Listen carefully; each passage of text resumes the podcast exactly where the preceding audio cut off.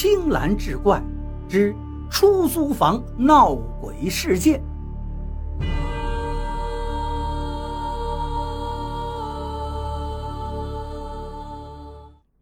可就在我从客厅准备回卧室的时候，忽然感觉左肩后面多了一个东西，然后肩膀被轻轻的拍了一下，就这一下，我差点瘫软在地。毫不夸张地说，差点就尿裤子了。最后是怎么到床上的，我都忘了。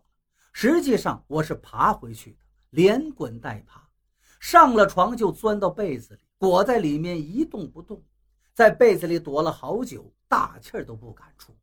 就这么一直躲了很长时间。令我诧异的是，外面也没动静，脚步声也没了，扣床声也。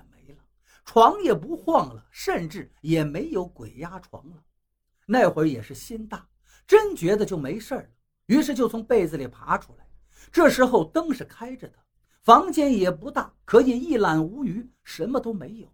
但我仍没有放松警惕，想着床底下到底会有什么，就从床上伸着脑袋往床底下看。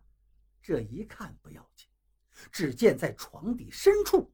一双眼睛正一眨不眨地看着我，而床底太黑，似乎除了这一双眼睛之外什么都没有。我被这双眼睛吓得一声尖叫，想回到床上，却发现身子僵住，就趴在那儿动不了。而黑暗中的那双眼睛一点一点地向我爬了过来，是的，是慢慢地向我爬过来，因为那双眼睛之后。就是一团黑影，那团黑影就像是某种动物，但实在是看不清模样。在我床底一点一点地挨到了我的面前。那黑影到我跟前的时候，我能明显感受到一股凉气。那凉气的感觉就像是大冬天在外面冻久的头发，然后贴到你的脸上一样。我被这凉气一沁，打了一个激灵。身子一下子从床上摔了下来，摔下来的那一刻，也不知道怎么摔的，床头柜也跟着倒了下来。那个从庙里请来的玉佛，啪嗒一声摔到床下去了。就在玉佛摔下去的那一刻，一声凄惨的叫声响了起来。其实要说那声惨叫有多么响亮，也没多么响亮，就跟个小猫叫一样。惨叫之后，我身后的房门咔嗒响了一声，随即客厅里响起了脚步声。那脚步声似乎是穿着拖鞋的，啪嗒啪嗒的出了门，往外面去。发生了这种情况，我是不敢再睡，连忙给珊珊打电话，一直打了四五次，她才接。她睡得迷迷瞪瞪，听了我说的事儿，啊的一声清醒过来，让我打车去找她。这时候我胆都吓破了，哪敢再去找他呀？就让他来找我。这一次还是他跟他小姨一起来的。不过他们来了之后没走，陪着我住了一夜。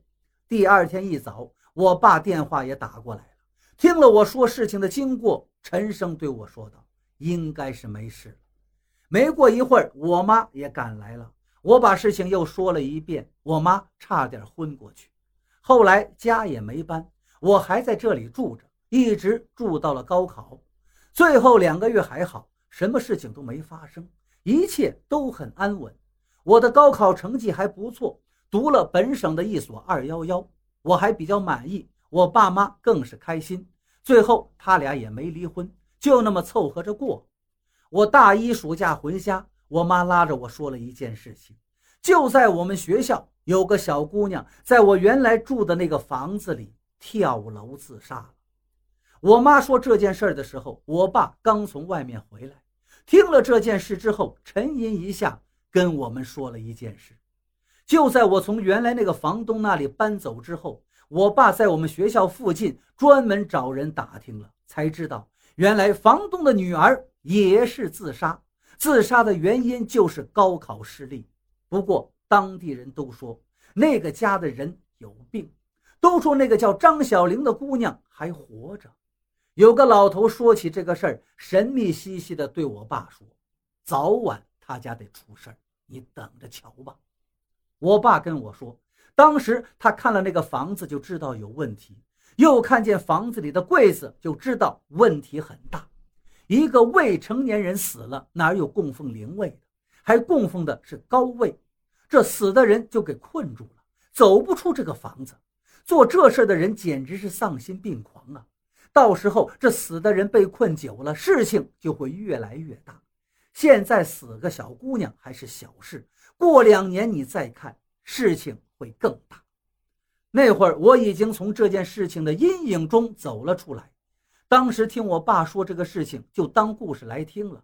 谁知道等我毕业那年，我爸忽然给我打电话，跟我说了一件事，就是原来那户人家因为死了小姑娘租不出去，就把门头改了，弄了个饭店。